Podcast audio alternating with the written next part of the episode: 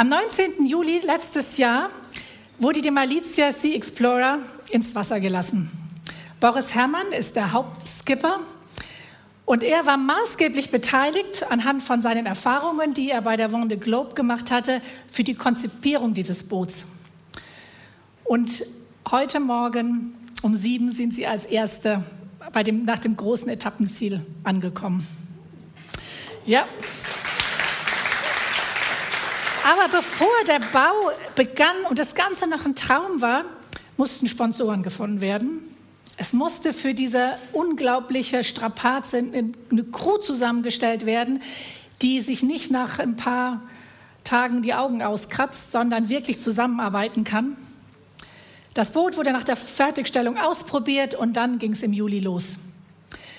Das Boot hat 18,4 Meter Länge und der Mast geht 29 Meter in den Himmel.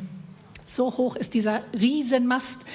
Ich glaube, die haben eine Segelfläche von 400 Quadratmetern. Wahrscheinlich nicht immer alles raus, ähm, auf, aufgehisst, aber das ist ähm, die Segelfläche, die sie haben. Jetzt kommt das nächste Bild. Unglaublich, dieses Bild. Meine Männer sagten, das musst du unbedingt zeigen. Also wer so ein Boot mit solchen Neigungen segelt, ich habe wirklich gar keine Ahnung, ich bin nur fasziniert. Da muss schon wirklich viel Wissen natürlich dahinter stecken. Aber überhaupt sowas leisten zu können, ähm, braucht es diese Vorbereitung und es hat 80.000 Arbeitsstunden gebraucht, um dieses Boot herzustellen. Aufgeteilt in 35.000 Stunden Ingenieursleistung und 45.000 Stunden haptische, das heißt richtig zum Anfassen mit Schleifen und was dazugehört, Maloche. 45.000 Stunden. Jetzt sind sie in Itajai angekommen und weil die Technik so genial ist, auch das finde ich absolut bewundernswert, dass wir minütlich gucken können, wo so ein Boot unterwegs ist, hat der Zuschauer so das Rangeschehen, die Taktik, die Herausforderungen, die Gefahren, das Up and Down, was da auf so einer Tour halt passiert, alles mitbekommen. Und wenn sie dann in ein paar Wochen endgültig ankommen, dann werden die besten Fotos ausgewertet und vermarktet, Schlüsse fürs nächste Rennen gezogen und man freut sich auf das nächste Rennen. Aber was hat das jetzt alles mit Palmsonntag zu tun? Ich finde so die Überlegung, wie so ein Rennen, wie so eine Regatta aufgebaut ist, so wie es dahin kommt, ist wie so eine Reise. Und ich möchte euch auf eine Reise mitnehmen, die eigentlich noch viel, viel spannender ist als so eine ähm, Race, ähm, Ocean Race Regatta. Und zwar nehme ich euch mit an den Anfang der Bibel. Ganz am Anfang beschreibt, wird in der Bibel beschrieben, wie Gott in Perfektion mit Liebe und Leidenschaft den Menschen geschaffen hat. Und sein Ziel, war, Ziel war es von Anfang an, er wollte Gemeinschaft mit den Menschen haben. Er wollte mit ihnen unterwegs sein, Auge auf Augenhöhe miteinander kommunizieren. Das war das, was Gott wollte. Der Mensch hatte irgendwie andere Ideen und es kam zum Sündenfall. Ich glaube, den meisten ist es hier bekannt, sie wurden verführt von der Schlange. Aber es gab keine, nix aber, es gab keine Möglichkeit mehr, diese Gemeinschaft wiederherzustellen. Nichts von menschlicher Seite, un, unmachbar, unherstellbar wieder. Wenn Gott sich aber was vorgestellt hat und wenn er einen Plan hat, dann setzt der Himmel und Erde in Bewegung, um das wieder hinzubekommen. Und das hat er getan. Er wollte Gemeinschaft. Gott wollte auch nach dem Sündenfall Gemeinschaft. Und darum steht ganz am Anfang von der Bibel, direkt nachdem das Ganze passiert ist, die Trennung passiert ist, sagt Gott zu der Schlange, ich stelle Feindschaft zwischen dich und die Frau, deinem Nachwuchs und ihrem. Er wird dir den Kopf zertreten und du wirst ihm in die Ferse, du wirst ihm die Ferse zerbeißen. Das heißt, das Böse, das in die Welt gekommen ist, wird besiegt werden. Und damit beginnt in den ersten Seiten der Bibel Hoffnung. Hoffnung für jeden, der das liest. Leider wird diese Hoffnung sehr ähm, seltsam, rührt sich die an, wenn man weiterliest, was da alles so passiert. Aber ganz am Anfang sagt Gott, egal was jetzt passiert, egal wie schlimm sich die Menschen umbringen werden, was du weiter in der Bibel lesen wirst, halte daran fest, ich werde das Böse besiegen. Aber die Bibel schweigt darüber, das Alte Testament schweigt, wann und wo das passieren wird. Wenn man dann weiter in der Bibel liest, hat man so das Gefühl, Gott lässt so ein bisschen in seine Gedanken reinschauen. So ein bisschen so eine Idee bekommt man, was Gott sich so vorgestellt hat. Und vor allen Dingen hat er dafür die Propheten benutzt. Und ich werde euch jetzt einige Texte aus der Bibel vorlesen, wo wir sehen, wo Gott was vorbereitet hat, wo Gott unterwegs war im Alten Testament und den Leuten Hoffnung gegeben hat, dass dieser Retter, der das Böse besiegen wird, kommen wird. Da geht es zum Beispiel um das Umfeld. In welchem Umfeld soll denn dieser Retter, dieser Messias geboren werden? Da ist es in Micha 5, Vers 1, das ist einer der Propheten. Du, Bethlehem Ephrata, bist zwar klein unter den großen Städten. Nochmal. Du, Bethlehem Ephrata, bist zwar zu klein, um unter die großen Städte Judas gerechnet zu werden. Dennoch wird aus dir einer kommen, der über Israel herrschen soll. Seine Herkunft reicht in die ferne Vergangenheit zurück, ja bis in die Urzeit, also in die Zeit, wo keiner denken kann. Und wer soll ihn zur Welt bringen? In Jesaja 7, Vers 14. Deshalb wird der Herr selbst das Zeichen geben. Seht, die Jungfrau wird ein Kind erwarten. Sie wird einem Sohn das Leben schenken und er wird Immanuel genannt werden. Das heißt, Gott ist mit uns. Gott fängt an, immer mehr und immer wieder seinem Volk Hoffnung zu geben. Es kommt der Retter, gebt nicht auf, ich bin dran. Aber er macht weiter. In Jesaja 61, wie soll er denn sein, dieser Retter? Der Geist Gottes des Herrn ruht auf mir, denn der Herr hat mich gesalbt, um den Armen eine gute Botschaft zu verkünden. Er hat mich gesandt, um zu heilen, die ein gebrochenes Herz haben, und zu verkünden, dass die Gefangenen freigelassen und die Gefesselten befreit werden. Was für eine Hoffnung, was für eine Hoffnung, dass die, die kaputt sind, wirklich heil werden. Nicht nur irgendwie zusammengeflickt, sondern heil werden. Und die Gefangenen nicht irgendwie mit einer Fußfessel noch rumlaufen müssen, sondern wirklich frei werden, innerlich und äußerlich. Sacharja, siehe, dein König kommt zu dir, gerecht und siegreich ist er der Gewinner, demütig auf einem Esel reitend. Und was kennzeichnet ihn? Jesaja 35, 4 und 5. Ruft den verzagten Herzen zu, seid stark und fürchtet euch nicht. Seht, dort kommt euer Gott mit Rache und Vergeltung. Boah, das tut uns manchmal so gut. Vergeltung wird geschehen. Er selbst wird euch befreien, dann lässt der Blinde wieder sehen und schenkt den Tauben das Gehör. In Daniel 7, Daniel hatte viele Visionen, Daniel in der Löwengrube ist für viele ja auch ein Begriff, hat in Daniel 7 eine Vision. Danach sah ich in meiner Vision einen, der aussah wie der Sohn eines Menschen. Er kam mit den Wolken heran und wurde vor den Thron des Uralten geführt. Merkt ihr was? Der Uralte ist wieder da. Das heißt, Gott, der schon immer da war, und vor diesem Thron wird dieser Mensch geführt. Er verlieh ihm Macht, Ehre, Herrschaft und die Menschen aller Nationen, aller Völker und aller Sprachen, habe ich jetzt auch für mich eingesetzt, unterwarfen sich ihm. Seine Macht ist ewig und unvergänglich und seine Herrschaft hört niemals auf. Wow, das war viele hundert Jahre bevor Jesus wirklich auf die Welt gekommen ist. Gott war der Einzige, weil er der, Herr, weil er der Schöpfer war und ist dieser Welt, der wirklich wusste, was brauchen wir Menschen, was braucht die Menschheit, damit diese Gemeinschaft zwischen Gott und Menschen wiederhergestellt werden kann. Und alles, was wir im Alten Testament lesen, alles, was Jesus gemacht hat, war Mission, Mission Gemeinschaft, Mission Jesus. Das war das Ziel. Und alles, wenn ihr die, das Alte Testament liest, alles richtet sich genau auf, darauf hinaus. Das Ziel der Regatta, das jetzt gerade läuft, ist Ankommen. Ankommen, am besten mit einer besseren Platzierung natürlich.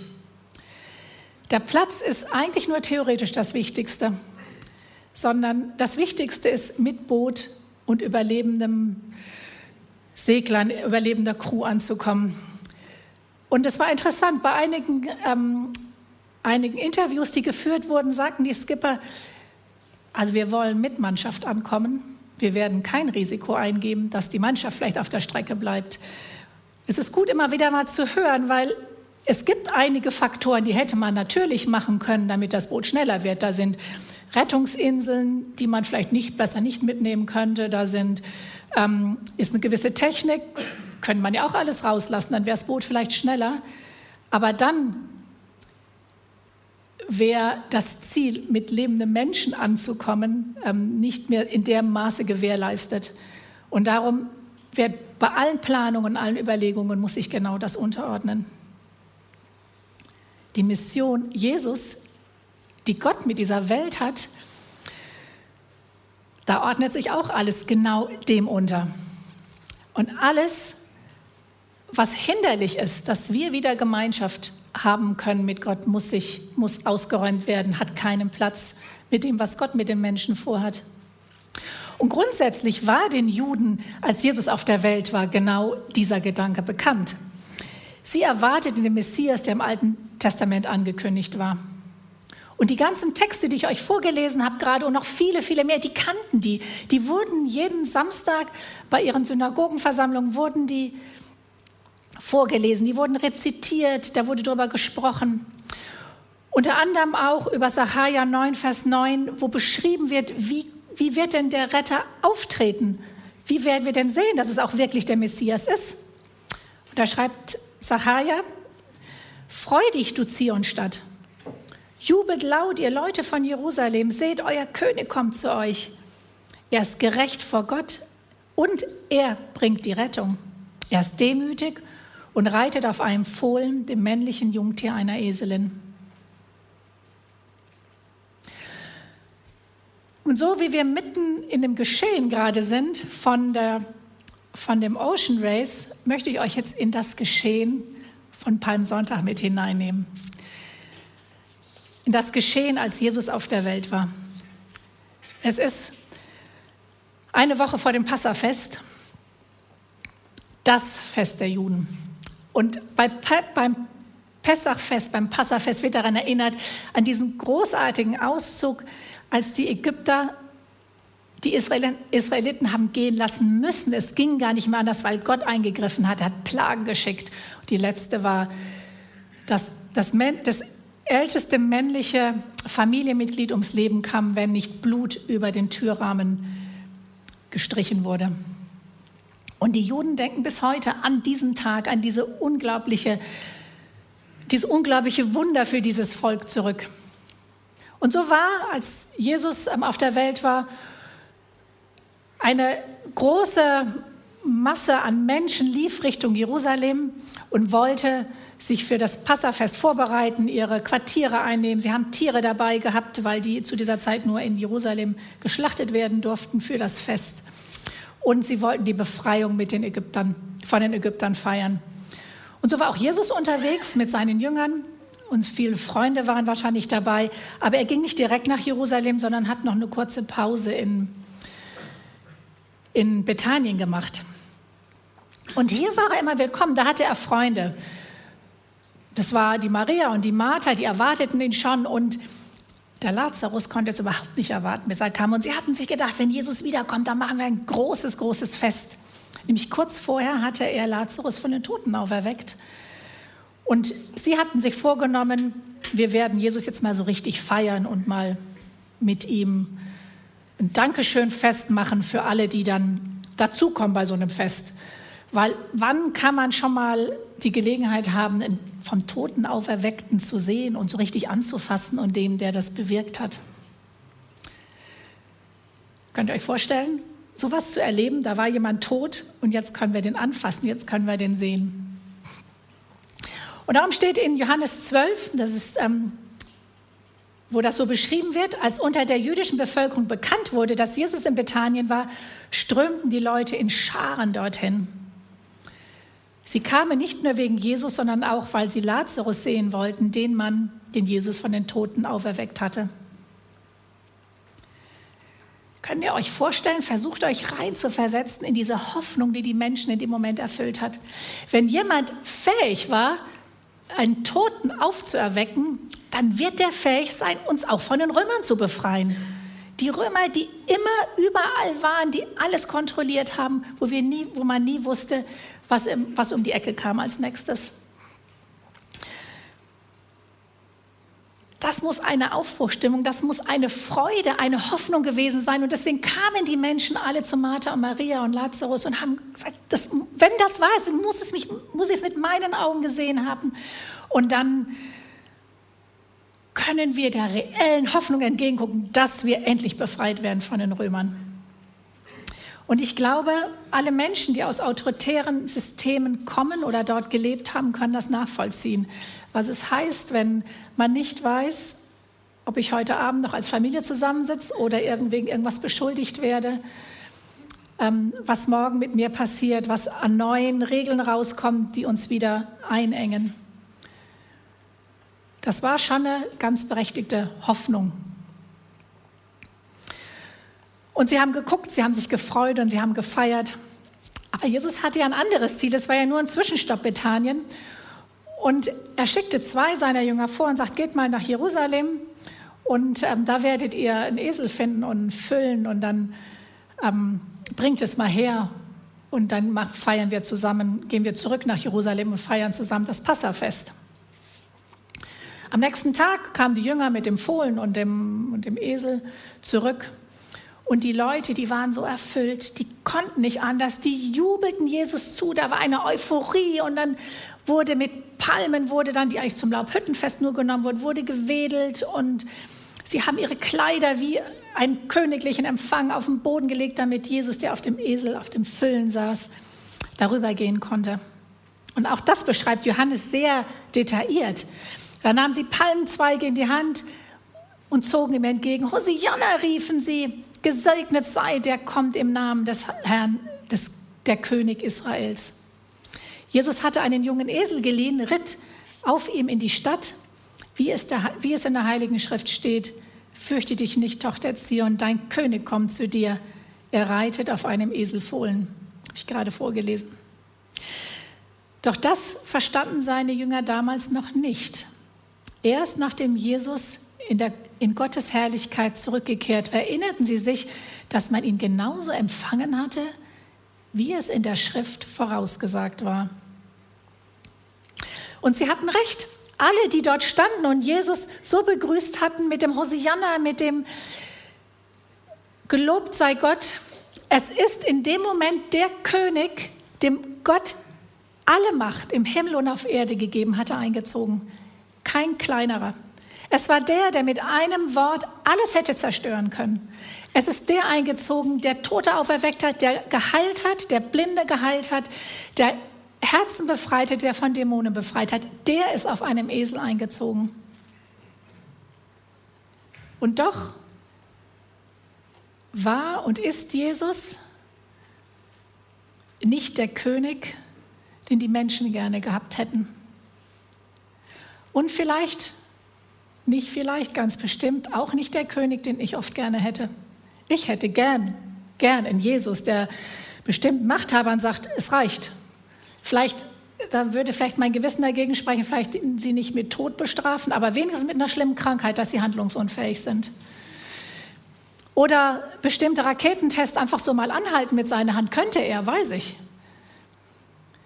Ich würde auch gerne ihm ähm, sagen, er soll mal bestimmten Leuten sagen, wo der Hammer hängt, dass sie nicht mehr so viel Macht und Möglichkeiten haben. Ich hätte noch ein paar andere Ideen. Ich hätte auch so die Idee, dass Jesus ein paar spektakuläre Heilungen machen könnte. Ich finde, dann würden die Menschen viel schneller verstehen, wie groß und mächtig Jesus wäre. Ja, ich hätte noch so ein paar gute Ideen. Ich hätte auch so ein paar Ideen, wie Jesus ähm, gegen die ganze Klimaerwärmung umgehen, wie er damit umgehen könnte. Hätte ich auch so ein paar Ideen. Aber Jesus ist anders.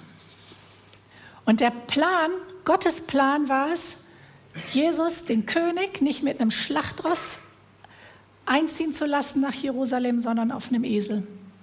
Definitiv kein Statussymbol für einen König.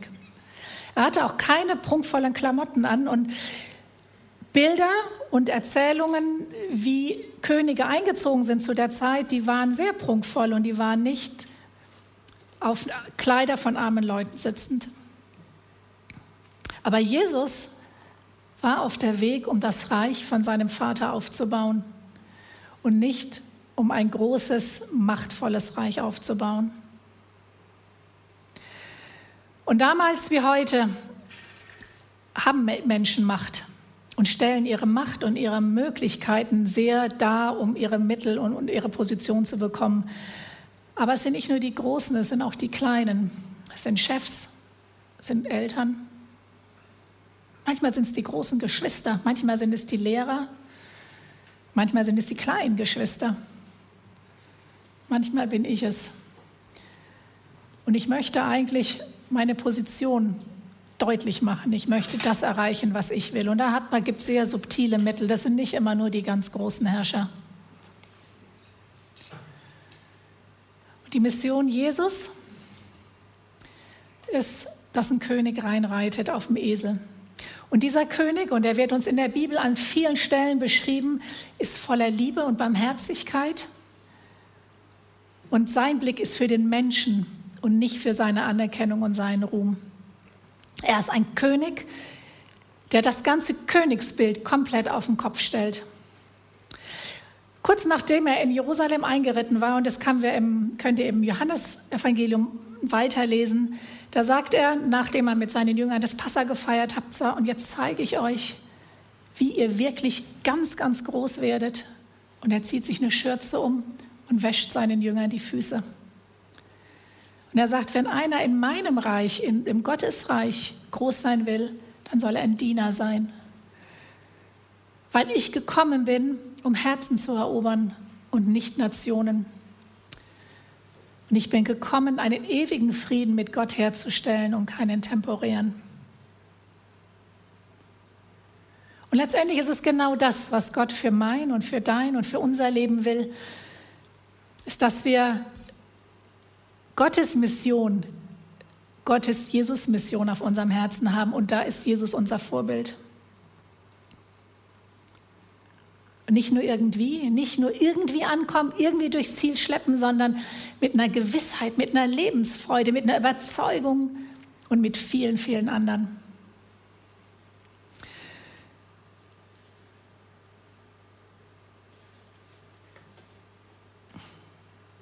Was bleibt?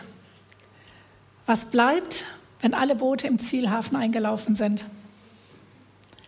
Zuerst mal werden Fotos gemacht. Wurden heute Morgen schon einige gemacht. Ich habe geguckt. Das war aber nur ein Etappenziel, das war nicht das Endgültige. Familien freuen sich, Partner freuen sich, komplett zu sein, hoffe ich auf jeden Fall sehr. Und dann beginnt ganz am Ende, wenn die letzte Einfahrt ist, dann beginnt die große Auswertung. Was hat sich gelohnt? Haben sich die Sponsorengelder gerechnet? Hat das Material aus, ausgereicht? War die Taktik gut genug? Hat sich der Aufwand eigentlich gelohnt? Die Wasserproben, die die ganze Zeit genommen werden, werden ausgewertet und so vieles andere mehr. Und was bleibt nach dem triumphalen Einzug von Jesus? Die, Begeist die begeisterten Menschen, die Hosianna gerufen haben, die wurden enttäuscht. Denn Jesus hat nicht ihren Vorstellungen entsprochen. Er ist nicht der Retter vor den Römern geworden. Und eine Woche später haben sie dann kreuzigt ihn gerufen, weil sie so enttäuscht waren. Aber das war der Weg, den Jesus gehen sollte und wollte.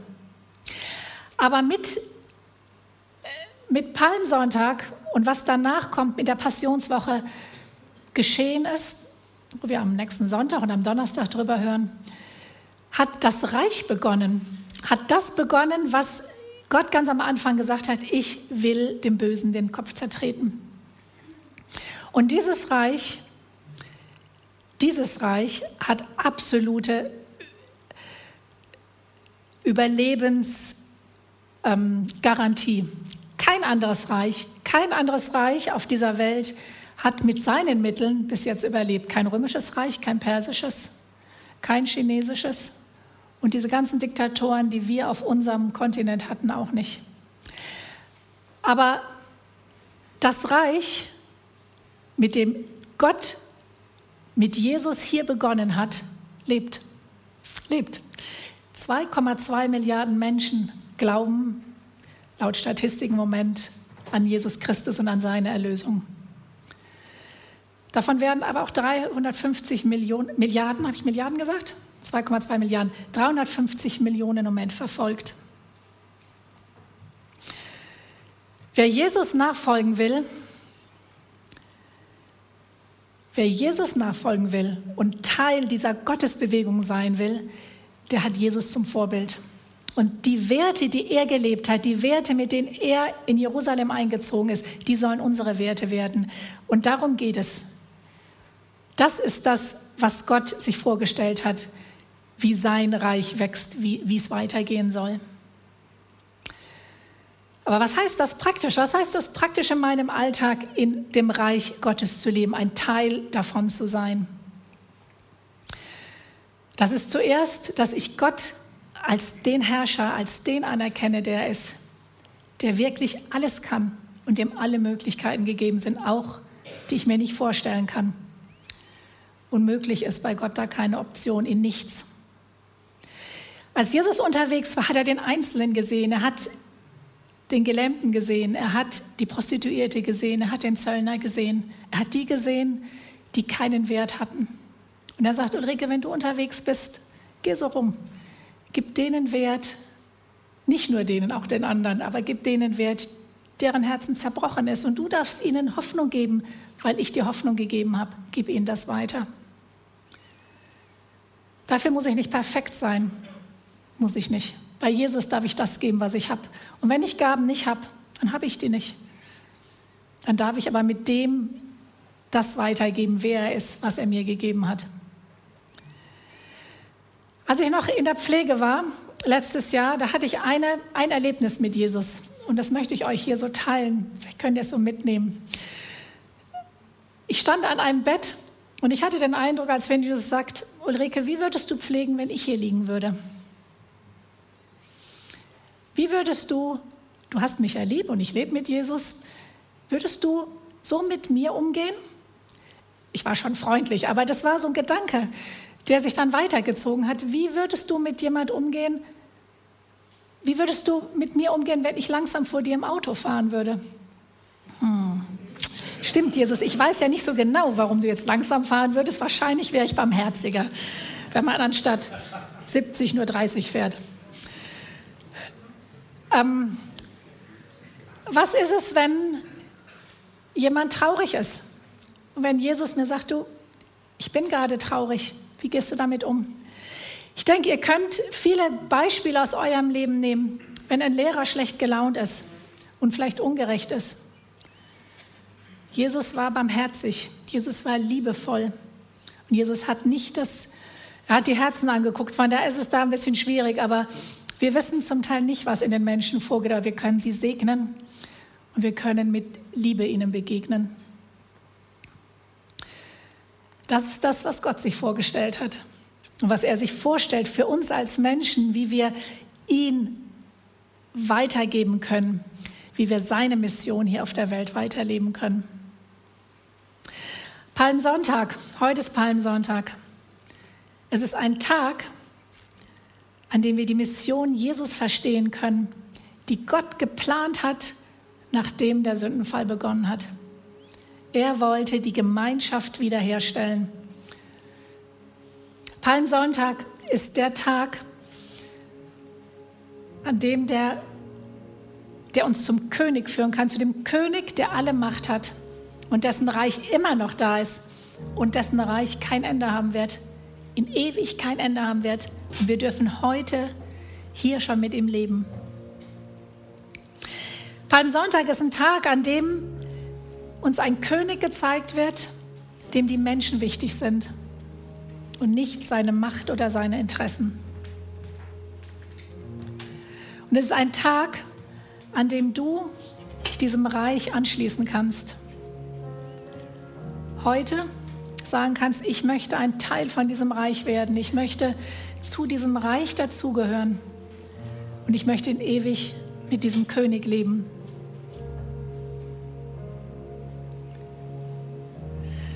Und Jesus Christus, ich danke dir so sehr, dass du gehorsam warst, das, was wir vorhin gesungen haben, dass du gehorsam warst bis zum Tod am Kreuz.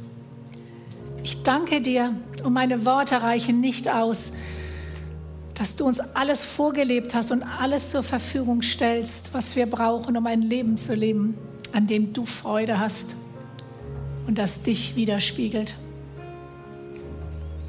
Und ich danke dir, Jesus, für jeden, der hier sitzt, für jeden, der zuhört, für jeden, der am Bildschirm zuhört, dass dieser Weg zu dir frei ist durch das, was du am Kreuz getan hast, zu deinem Königreich dazu zu gehören und frei zu werden, heil zu werden,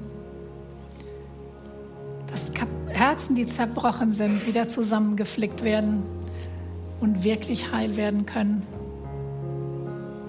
Danke, Jesus, König Jesus auf dem Esel. Amen.